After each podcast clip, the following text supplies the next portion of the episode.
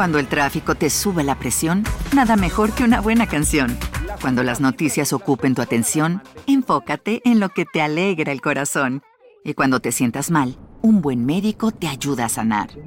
Sabemos que mantener tu salud es tu prioridad, también es la nuestra en Kaiser Permanente, donde trabajamos juntos para cuidar de todo lo que tú eres. Kaiser Permanente, para todo lo que tú eres. Kaiser Foundation Health Plan of the Mid-Atlantic Stay Inc., 2101 East Jefferson Street, Rockville, Maryland 20852. No vas a creer lo que hizo esta madre soltera con el propósito de que nada ni nadie interfiriera en su vida íntima. Era una mujer promiscua, adicta a los encuentros de intimidad y capaz de todo con tal de conseguir dinero para darse una vida de lujos.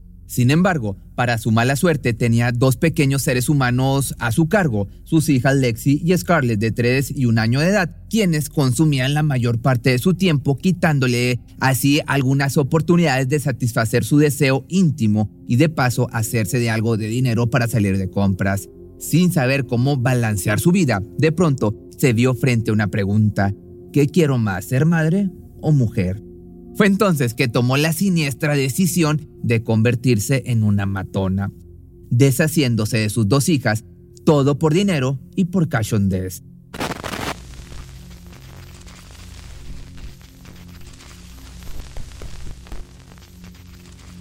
Esta es la historia de Louise Poyton, la mujer que paseó en su camioneta por las calles de Reino Unido con una de sus hijas fallecida, sentada en la parte trasera, misma que se encargó de dar algunas vueltas sin sentido para restar margen de oportunidad a los doctores y así poder evitar que dieran resultado las maniobras de reanimación. Nacida en el año de 1996, apenas tenía 22 años al momento del ataque. Arrastraba una vida complicada desde su niñez, mas nada le justifica haber afectado o haber actuado como lo hizo. No obstante, de Luis se dice que siempre se caracterizó por ser una chica muy extraña. Su familia no comprendía el porqué de su actitud, ya que siempre terminaba envuelta en incidentes como faltas de respeto a su madre y a su abuela. Incluso en su adolescencia ya había desarrollado un desmedido gusto por el dinero, motivo por el cual recurrentemente tomaba los ahorros que tenía en casa sin permiso de sus mayores. El trato para con sus hermanos nunca se basó en el cariño o en el respeto. Contrario a esto, las peleas y los desacuerdos regían su relación, siendo la propia Luis quien iniciaba los episodios de violencia. Quizá su desagradable manera de relacionarse en casa se remonta a uno de los primeros traumas de su infancia, pues cuando apenas tenía 11 años, su madre se fue a vivir con otro hombre, dejando a sus hijos al cuidado de la figura paterna. Desde entonces, la relación madre e hija quedó completamente fracturada y Luis tuvo que atravesar esa complicada transición de la niñez a la adolescencia sin los consejos o la guía de la mujer que le dio la vida. Las consecuencias se comenzaron a reflejar apenas dio el salto a la adolescencia. Su vida amorosa empezó de manera muy abrupta sin ningún tipo de responsabilidad, puesto que en lugar de conocer a un chico de su edad con quien mantuviera una inocente relación o una bonita relación acorde a su edad, salía con un hombre una noche y con otro al siguiente, y así se la llevaba. Bastaron algunos meses para que en casa se diera cuenta de las señales imposibles de ignorar. Luis mostraba cierta fascinación por las relaciones íntimas al grado de no importar quién fuera con quien las tuviera. Pronto se hizo de una larga lista de amantes, mismos que a cambio ofrecían dinero u objetos materiales a la mujer para seguir figurando como candidatos a la intimidad. Largas conversaciones no sirvieron de nada. Su familia se preocupaba por su estilo de vida, pero ella simplemente ignoraba los consejos que le daban. No obstante, ese interés del que todavía gozaba no duró mucho. Pronto los Poyton se dieron cuenta de que nada podían hacer para encarrilarla de nuevo por el buen camino. Esto ocurrió después de que se diera a conocer la noticia sobre el mal estado de salud de la abuela, lo cual a la joven pareció no importarle en lo absoluto, puesto que solo se dio cita en casa algunos días después del funeral. Naturalmente, no fue bien recibida, mas terminó por ganarse el desprecio de su padre y hermanos cuando al poco tiempo dio a conocer a través de internet que tenía muy buenas ganancias vendiendo su cuerpo, al igual que fotografías en lencería. Sin duda, eran los estragos de una infancia perturbada cuyas consecuencias culminaron en un embarazo en la adolescencia. Primero llegaría Lexi a su vida y a los dos años se sumaría Scarlett. Siendo madre soltera, quizá cualquiera hubiera pensado que su estilo de vida daría un giro radical, esto para brindarles a las pequeñas un trato digno y un hogar agradable en donde nada les hiciera falta. Pero las cosas no fueron así. Su instinto maternal nunca salió a la luz e incluso se daba la libertad de dejarlas a su suerte en el departamento donde vivían, pero sin importar cuánto tiempo lograra deshacerse de ellas, nunca le era suficiente. Necesitaba organizar sus encuentros íntimos, sus sesiones fotográficas en lencería y el modo de conseguir clientes por internet. Todo ese trabajo siempre se veía interrumpido por las necesidades básicas y evidentes de dos menores de edad, Lexi y Scarlett necesitaban a su madre a tiempo completo o en su defecto, alguien a su cuidado mientras la mujer salía a trabajar. Desgraciadamente, además de no tener intenciones de hacerse cargo de sus hijas, tampoco le interesaba mucho ponerlas bajo el cuidado de otro tutor, por ejemplo, dar la custodia al padre de la niña, Chris Draper. Su mente simplemente funcionaba de una manera muy siniestra y para inicios del año 2018, teniendo apenas 22 años de edad, comenzó a idear un plan para deshacerse de los obstáculos en su camino. El primer paso fue documentarse mediante búsquedas espeluznantes en Internet. Puedes morir si tienes bloqueada la nariz y cubres tu boca con cinta. ¿Cuánto tiempo después de ser ahogado puede alguien ser resucitado? Estas preguntas iban mucho más allá que una simple curiosidad extraña. Lo cierto era que se encontraba recabando datos para llevar a cabo un homicidio. Tan solo a dos días de haber iniciado el año, entonces Luis Poyton ya se encontraba trabajando para lograr sus macabros propósitos. Todo parte de una curiosa visita al hospital en la que se llevó a la mayor de las Poyton a consultar. Según su madre, Lexi había sufrido una especie de convulsión, pero cuando la revisaron no encontraron nada anormal en su cuerpo, por lo que luego de una noche en observación le dieron el alta sin ningún tipo de riesgo. No obstante, al cabo de las 24 horas, Luis se comunicó nuevamente a emergencias. Mi hija tiene dificultades para respirar. Le dijo esto a la operadora, lo que dio paso a cuatro días de observación en los que le diagnosticaron una infección en el pecho. Curiosamente, lo que se pudo ver en ese lapso de tiempo dejó mucho que desear por parte de la madre, quien en lugar de mantenerse al pie del cañón como cualquier madre, pendiente de lo que la niña necesitara, se le pudo descubrir en el sanitario tomándose fotografías bastante subidas de tono, así como también intercambiando mensajes con uno de los guardias del hospital. Una vez dada de alta a la pequeña, las extrañas búsquedas en la web continuaron su curso, todas relacionadas con la pérdida de una niña pequeña, como si estuviese buscando tips para hacerlo y al mismo tiempo entorpecer el trabajo médico. Días después ocurrió lo inevitable. Ambulance service, is the patient breathing? No, They're not breathing. no. Okay. And who was it we're talking about? Um, Lexi, she's free. She's three. Bear with Yeah. me. Okay. So she's unconscious and she's not breathing. So help has been arranged, okay? Para sorpresa de los paramédicos, cuando llegaron al lugar se dieron cuenta de que en realidad la pequeña ya llevaba algunas horas sin signos vitales.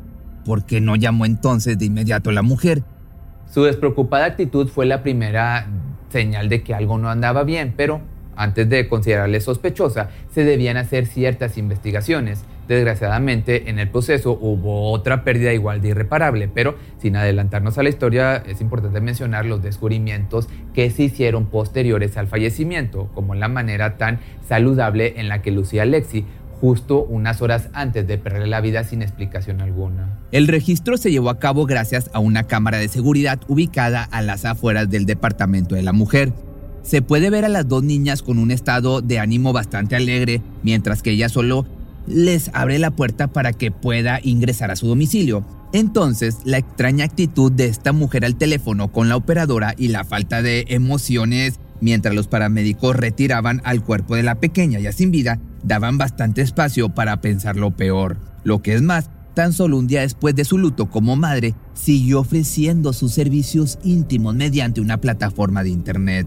Pláticas con hombres diferentes solicitándoles dinero a cambio de fotografías explícitas o encuentros de la misma índole llenaron la memoria de su teléfono.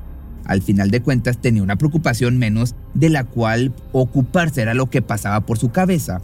Pero el trabajo aún no estaba terminado. No conforme con haber perdido una hija, miraba a la única que le quedaba con ojos de desprecio. Era un pequeño ser humano que demandaba toda su atención, por lo que apenas comenzó el mes de febrero, puso en marcha la segunda parte del plan.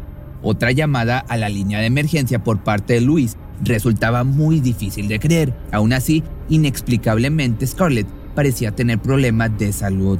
Lo primero que le hizo saber a la operadora consistió en que su hija estaba inconsciente.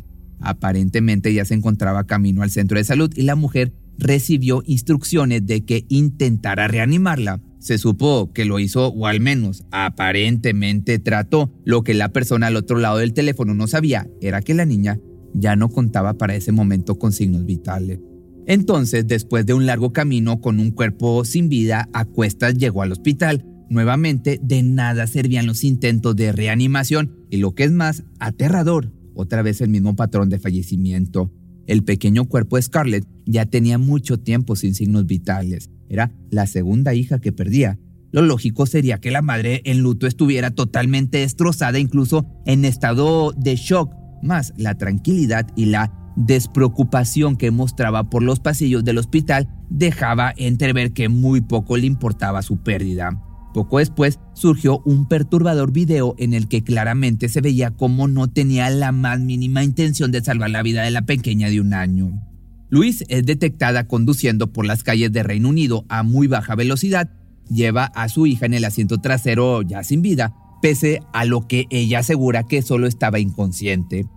Incluso si así fuera, la mujer es capaz de llegar a una gasolinera antes de ir a toda velocidad rumbo al hospital desciende del auto y en total calma carga gasolina, espera pacientemente a que esté en el tanque, se dirige a pagar y se da la media vuelta como si en su vida todo marchara a la perfección, aunque sorprendentemente lleva el cadáver de una niña en su asiento trasero de su propia sangre. Más adelante, el proceso de pérdida sigue el mismo patrón que el anterior, mensajes a hombres pidiendo dinero y una actitud sin emoción alguna. Más, lo que vino después despertó todavía más el asombro de muchas personas, pues en muy poco tiempo comenzó a deshacerse de las cosas de las pequeñas, no sin sacarle, eso sí, el máximo provecho poniéndolas a la venta en su cuenta de Facebook. Por si fuera poco, para noviembre de ese mismo año fue capaz de subir la fotografía de sus dos hijas asesinadas, con una descripción que para nada se percibió sincera. Los ángeles de mamá me los quitaron demasiado pronto, nunca las olvidaré. Pero, a la par, ya se llevaba, por suerte, una investigación por el fallecimiento de las hermanitas en la que se descubrió que ambas habían presentado señales de obstrucción del aire y en el caso de la más pequeñita, signos de presión en su cuello. Luis se había encargado de cortarle la respiración para poder seguir con su vida promiscua y libertina, por no decirte con la putería aunque en realidad muy poco le duró ese gusto de vivir sin responsabilidades, ya que oficialmente fue arrestada en marzo del año 2019 para luego verse sometida a un juicio que duró alrededor de cinco meses en la corte. Ahí enfrentó a toda su familia y el padre de las niñas. La describen como una mujer sin emociones, problemática y con rasgos narcisistas. Además, los médicos encargados de los exámenes forenses no pudieron determinar una causa natural para el deceso de ambas, por lo que señalarla como culpable resultó ser la única explicación lógica. Condenada a cadena perpetua con un mínimo de 32 años tras las rejas antes de ser candidata para la libertad condicional. Hasta ahora, nadie comprende el extremo tan desgarrador al que llegó esta tipa con tal de saciar sus deseos más libertinos, pero ni toda una vida en la cárcel podrá regresarles la vida a las inocentes pequeñitas que solo buscaban el amor de una madre. Si te gustó este video, sígueme en mi otro canal de YouTube que me encuentras como Algo para Siempre y si quieres ver temas como estos pero más cortitos, me encuentras como Pepe Mystery Choice. Ahí solamente ya subo videos a las 7 de la tarde. ¿Te preocupas por tu familia? Entonces, ¿por qué darles solo huevos ordinarios cuando pueden disfrutar de lo mejor? Eggland's Best, los únicos huevos con ese delicioso sabor fresco de granja, además de la mejor nutrición como 6 veces más vitamina D, 10 veces más vitamina E y 25% menos de grasa saturada que los huevos regulares, además de muchos otros nutrientes importantes. Así que, dales los mejores huevos. Eggland's Best, mejor sabor, mejor nutrición, mejores huevos. Cuando el tráfico te sube la presión, nada mejor que una buena canción. Cuando las noticias ocupen tu atención, enfócate en lo que te alegra el corazón. Y cuando te sientas mal, un buen médico te ayuda a sanar. Sabemos que mantener tu salud es tu prioridad, también es la nuestra en Kaiser Permanente, donde trabajamos juntos para cuidar de todo lo que tú eres. Kaiser Permanente, para todo lo que tú eres. Kaiser Foundation Health Plan of the Mid-Atlantic Stay Inc., 2101 East Jefferson Street, Rockville, Maryland 20852. Atención a todos los amantes del terror. ¿Están listos para sumergirse en las profundidades del misterio? Pues les presento Archivos Perdidos, el podcast que explora las historias más escalofriantes de México. Archivos Perdidos no es solo otro podcast de horror, es una experiencia única que te lleva de la mano a través de historias como si estuvieras ahí mismo, viviendo los eventos junto con los protagonistas. La producción del podcast es impecable, con una narración cautivadora, efectos de sonido envolventes y una música que te sumerge en cada narración. Y si has vivido algo inexplicable, envía tu historia al correo archivosperdidos.genuinamedia.com y únete en este viaje a lo desconocido. Y no olvides también seguirlos en Spotify y Apple Podcast para no perderte ningún episodio. En resumen, si eres un amante de los misterios y las historias intrigantes, Archivos Perdidos es una adición, un complemento obligatorio a tu lista de reproducción.